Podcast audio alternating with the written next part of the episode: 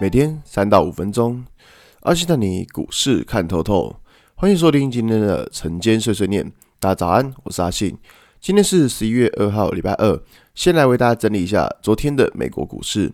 道琼指数上涨九十四点，涨幅零点二六个百分点。纳斯达克上涨九十七点，涨幅零点六三个百分点。S&P 五百指数上涨零点八四点，涨幅零点一八个百分点。费城半导体指数上涨五十五点，涨幅一点五九个百分点。昨天美股四大指数，包含像是呃道琼指数啊，或像是纳斯达克，反正全部都创新高，有连最弱势的费城半导体指数都创新高了。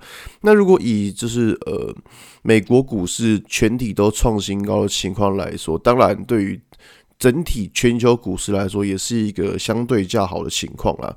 那只是说，嗯，我们知道说，毕竟今年比较强的是美国股市嘛，因为他们是才刚复苏而已。那当然，我们还是要观察一下后续说，因为不代表说美国股市涨，台股就一定会跟着涨，这没有这回事。那昨天在美国股市涨比较多的，像是。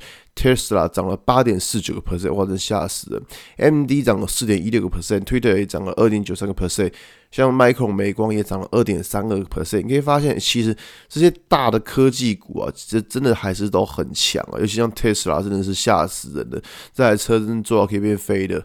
那我们回到台股来看啊，昨天台股大概也是一个非常强势的格局，可以看到虽然指数没什么动静，但是。很多小股票真的非常的强，就可以看到昨天整不管像在车用族群啊，或者像是一些呃元宇宙族群，然后这些族群又非常的热，就是你可以看到可能个股都直接喷到涨停板，没怎么样，然后直接喷到涨停板。所以说，其实我觉得以现在的状况而言的话，当然就是呃一个比较重要，就是说市场上会很担心，就是说这个盘到底要涨到什么时候？说实在话，没有人知道。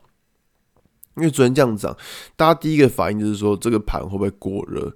对，当然我们很怕它过热啊。但是如果但是你在上涨的过程当中，你去预设那个上方的压力，其实讲实在话是不太恰当的，因为你根本不知道说压力在哪里，所以你去预测压力其实。有时候就是自己帮自己找麻烦，你知道吗？因为你不知道压力在哪里嘛，所以你去预测，其实你就是有点猜底摸头的感觉。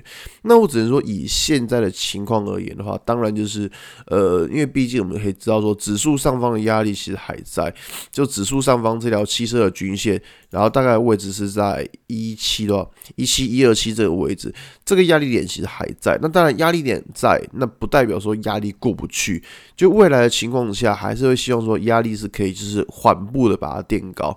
那只是说在昨天的盘面个股上，你会发现说很多股票在昨天拉了一根很长红棒。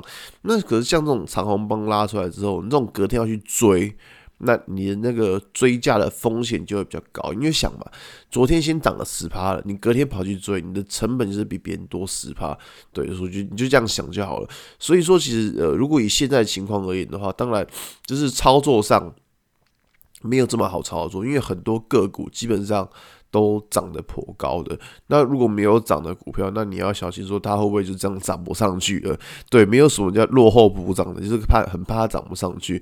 所以说啊，其实我觉得在最近的操作上，就是难度会比较高。如果你是之前有买的，那当然这一波觉得 OK，反正就是有些股票还可以持续抱着。那如果你是才现在才刚加入的，那你我觉得在选股上，你可能要。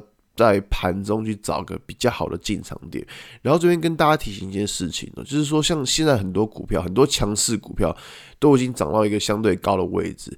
那像这种相对高的位置的话，最害怕的一件事情就是说他们会量缩。就是如果股价在高档，它如果出现爆量或是量缩，都不是太好的情况。我觉得这个是大家要注意，就是高档啊，它不能量爆量或量缩。这两个情况出生的出现的话，都会比较小心，说这个呃这一档股票或是这整个指数会不会就是出现从原本的上涨，然后转为下跌或是盘整的格局？好吧，今天节目就到这边。如果喜欢今天内容，记得按下追踪关注我。如果想知道更多更详尽的分析，在我的专案给通勤族的标股报告书里面有更多股市洞察分享给大家哦。阿信晨间碎碎念，我们明天见，拜拜。